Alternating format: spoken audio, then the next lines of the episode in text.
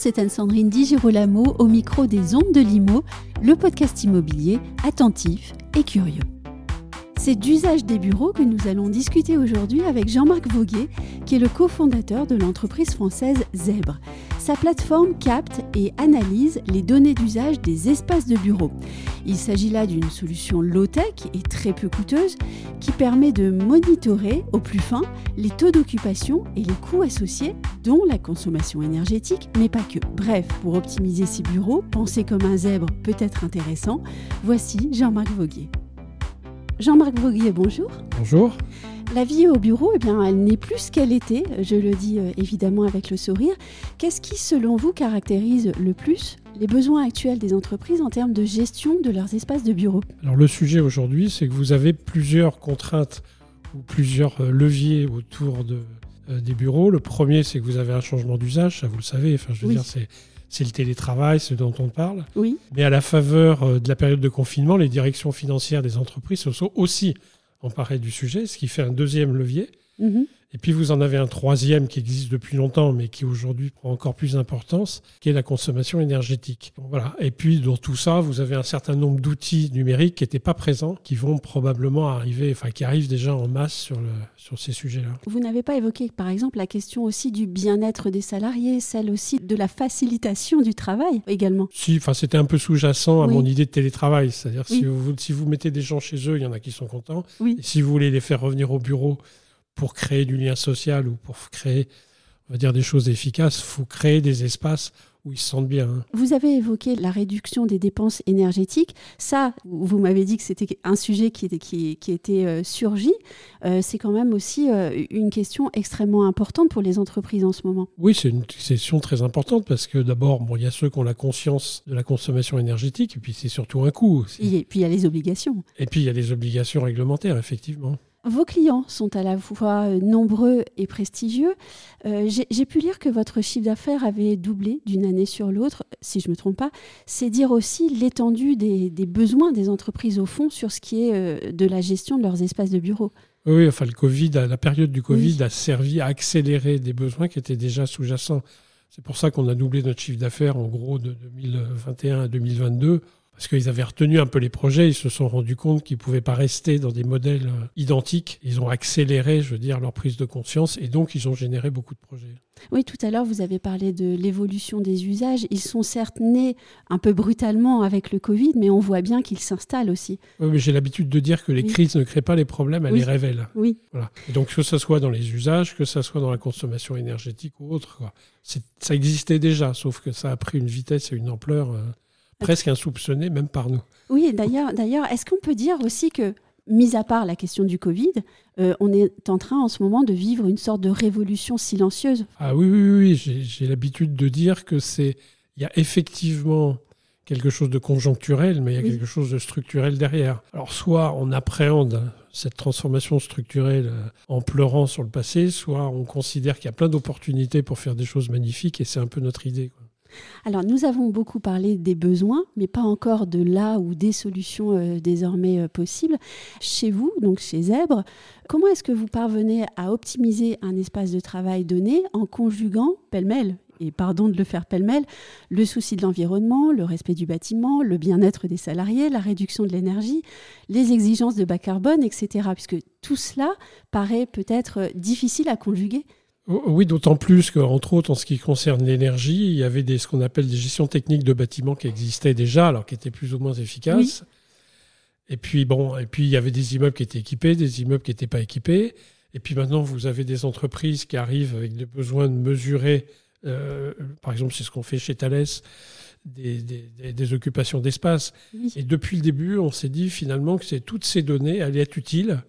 Il fallait quelque part les remonter dans ce fameux nuage euh, qu'est le cloud qu'on a créé sur le sujet, de manière à, en fonction du besoin, les combiner les unes aux autres. C'est-à-dire que si vous remontez qu'une donnée de température, ça va pas être très très utile. Bon, vous allez dire, il fait chaud, il fait froid, ok. Mais si vous mesurez pas l'occupation à ce moment-là, ou si vous ne savez pas qu'il y a un paramètre extérieur qui arrive pour monter la température, vous allez prendre une mauvaise décision. Vous allez sur une seule donnée, vous allez mettre de la subjectivité. Alors que si vous arrivez à combiner toutes ces données, vous allez mettre ce qu'on appelle globalement un peu plus d'intelligence et mhm. prendre des décisions beaucoup plus efficaces. Vous, vous, travaillez donc sur un, pardon de l'expression, un faisceau de data? Oui, c'est-à-dire qu'on a déciloté oui. tout ce qui existait et on a complété par tout ce qui n'existait pas. Voilà.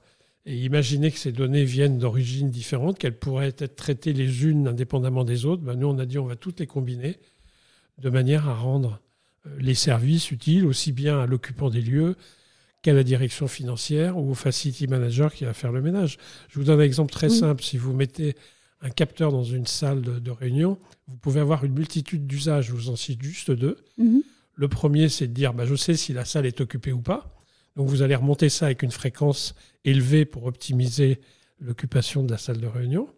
Ou elle peut être utile pour l'entreprise qui fait le ménage en disant si elle a été occupée dans la matinée, je viendrai faire le ménage. C'est-à-dire que vous multipliez pas les sources d'information, vous essayez de les minimiser, enfin quelque part d'en faire relativement peu, vous multipliez pas non plus les technologies pour le plaisir de le faire, mais vous dites finalement, en fonction de l'usage, souhaité, en fonction de l'information souhaitée, avec les mêmes données, mhm. je vais pouvoir faire des choses différentes. Et donc, vous répondez aux besoins de vos clients ou vous suscitez chez votre client un besoin Jusqu'à présent, on répondait aux besoins de nos clients parce que la prise de conscience était très verticale aussi. Il y a celui qui veut gérer euh, son énergie, il y a celui qui veut gérer sa salle de réunion ou ses espaces. Et petit à petit, ils prennent conscience que le problème ou le sujet est beaucoup plus vaste que ce qu'ils imaginaient. Quoi. Donc on a été obligé pour des raisons opérationnelles de répondre à des demandes. Mais petit à petit, on a des clients euh, qui se disent, oui, mais finalement, euh, cette plateforme Zèbre, elle va permettre, bah, a priori, d'appréhender l'avenir avec un peu plus de sérénité. Vous communiquez sur euh, cette solution en disant qu'elle est low-tech. Et, personnellement, je pensais que le plus chic, c'était d'être high-tech. Dans low-tech, Qu'est-ce que ça veut dire en bah, pratique?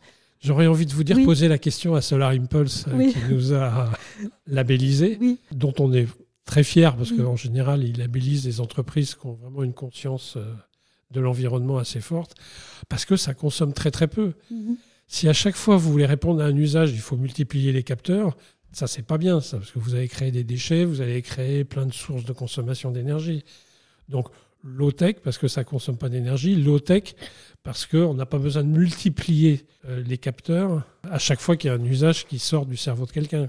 Et qu'est-ce que ça veut dire de nos jours consommer très très peu? Consommer très très peu, bah, je vous donne aussi un exemple. Consommer très peu, c'est un capteur de position, par exemple, que vous allez très simplement positionner sur un bureau pour savoir s'il est utilisé globalement dans la journée ou pas. Avec une petite pile que vous pourrez changer au bout de 3-4 ans, vous répondez à la consommation d'énergie du capteur. Mhm. On va même pousser la chose plus loin puisqu'on a passé des accords avec nos fournisseurs pour que non seulement tous les capteurs puissent, on puisse changer les piles, mais aussi qu'ils puissent les reconditionner s'il y avait des problèmes au bout de 3-4 ans. Ça évite les déchets. Quoi. Et ceci peut être déployé sur euh, un ensemble d'importance? Bah Oui, là, on est sur des projets euh, où ça dépasse les 30, 40 000 m2, 50 000 m2 maintenant. Hein. Il y a deux projets qu'on a vu passer, enfin, on est en train, auxquels on est en train de répondre. On est sur une base à peu près de 50 000 carrés, 50 000 mètres carrés équipés. Et quel est le coût? Bah, Le coût par rapport au gain, il est ridicule. Oui.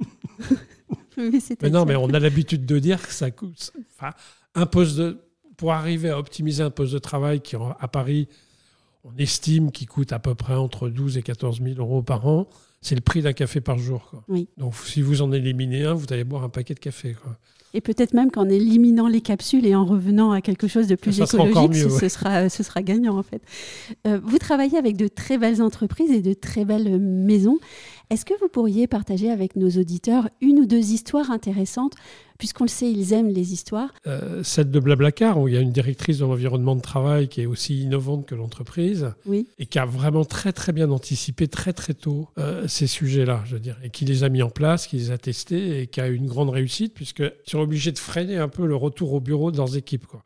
Parce qu'ils avaient dimensionné en gros avec un taux d'occupation, on va dire, de 60 ou 70%, et maintenant quasiment tout le monde revient, parce qu'ils ont équipé très intelligemment leurs espaces et qui sont devenus extrêmement modulaires, donc ils peuvent les adapter aux besoins ou au moment de développement dans l'entreprise. Donc ça, c'est une histoire qui nous a beaucoup marqué parce que il y a 3-4 ans, il y a 2 ans et demi, 3 ans, ils étaient relativement rares à prendre le sujet euh, aussi globalement qu'eux. Et puis, bah, vous avez euh, d'autres entreprises, un laboratoire pharmaceutique là qu'on a fini d'équiper euh, sur le plateau de Saclay, donc je vous laisse trouver le nom, mm. Qui, euh, quelque part, nous a fait l'honneur de, choisir notre plateforme pour piloter non seulement tout ce qu'ils avaient déployé, mais aussi de piloter ce que des grandes entreprises, dont là je vous dirai les noms, mais qui sont dans le monde, dans la GTB, euh, avaient déjà déployé en disant vous allez reprendre en charge tout ce qu'ils ont déployé parce que moi j'en peux plus de tous ces morceaux dans tous les sens et votre plateforme va faire la synthèse de tout ça de façon à ce que moi je pilote l'ensemble avec un seul outil, quelle que soit l'origine des déploiements précédents ou des technologies. Et quand vous avez des entreprises de cette taille-là, on en a presque 10 qui sont au CAC 40 qui nous ont fait confiance. Vous dites c'est sympa parce que quelque part vous, vous dites comment une grande entreprise comme ça peut faire confiance à une entreprise petite, quand même, somme toute, et innovante. Voilà. Ça veut dire qu'on a certainement touché du doigt quelque chose, euh, un vrai besoin. Quoi. Oui. Voilà. Mais là, on a parlé des grandes entreprises et de très grandes entités avec de très belles marques. Est-ce que vous vous adressez aussi à des TPE ou des PME Oui, oui, oui c'était le marché auquel on pensait quand on a créé l'entreprise. On s'est dit, ce c'est pas des grandes entreprises qui vont nous faire confiance, c'est des TPE, PME. Oui. Donc bien sûr, on est capable de les équiper, hein. assez facilement d'ailleurs. Est-ce que les petites entreprises sont plus frileuses à, passer le pas ou est-ce qu'elles ont d'autres choses à penser peut-être? Oui, parce que en général, elles sont beaucoup plus, enfin, elles sont moins structurées, il y a moins de monde. Euh, les problématiques de télétravail ou les problématiques d'occupation des espaces, ça se règle un peu au fil de l'eau. Là, je vous parlais d'entreprises qui ont plus de 10, 15, enfin 10, 20, 30 milliers de salariés, si vous voulez. Euh, euh, celles-là, il faut qu'elles prennent des décisions euh, qu'elles ne peuvent pas au quotidien gérer parce que ça devient totalement ingérable. Et puis on peut se dire que les grandes sont en train d'ouvrir le chemin à ce qui deviendra un réflexe pour tous. oui, puis je, pense que les enjeux financiers pour ces grandes-là sont colossaux. je vous citais une compagnie aérienne tout à l'heure que nous avons comme client qui est Air France. Air France, en plus, doit être un modèle au niveau de l'État, ils ont la pression des ministères en disant ouvrez le chemin pour les autres entreprises, ouvrez qu'une grande entreprise peut mieux occuper ses locaux, les réduire si nécessaire, et puis les chauffer de plus intelligemment. Euh, il y a, on a des clients qui, euh, par exemple, euh, ouvrent tous leurs locaux dans un format flex office du lundi au jeudi, et puis qui disent tout le monde est en télétravail le vendredi. Mmh. Sauf que le vendredi, ils ne chauffent qu'un bâtiment au cas où il y a des gens qui aient vraiment besoin de venir. C'est-à-dire qu'ils font l'économie en gros de 90% de leur surface en termes de chauffage, par exemple. Et ça passe très très bien d'ailleurs. Merci beaucoup Jean-Marc Auguet. Bah, je vous en prie.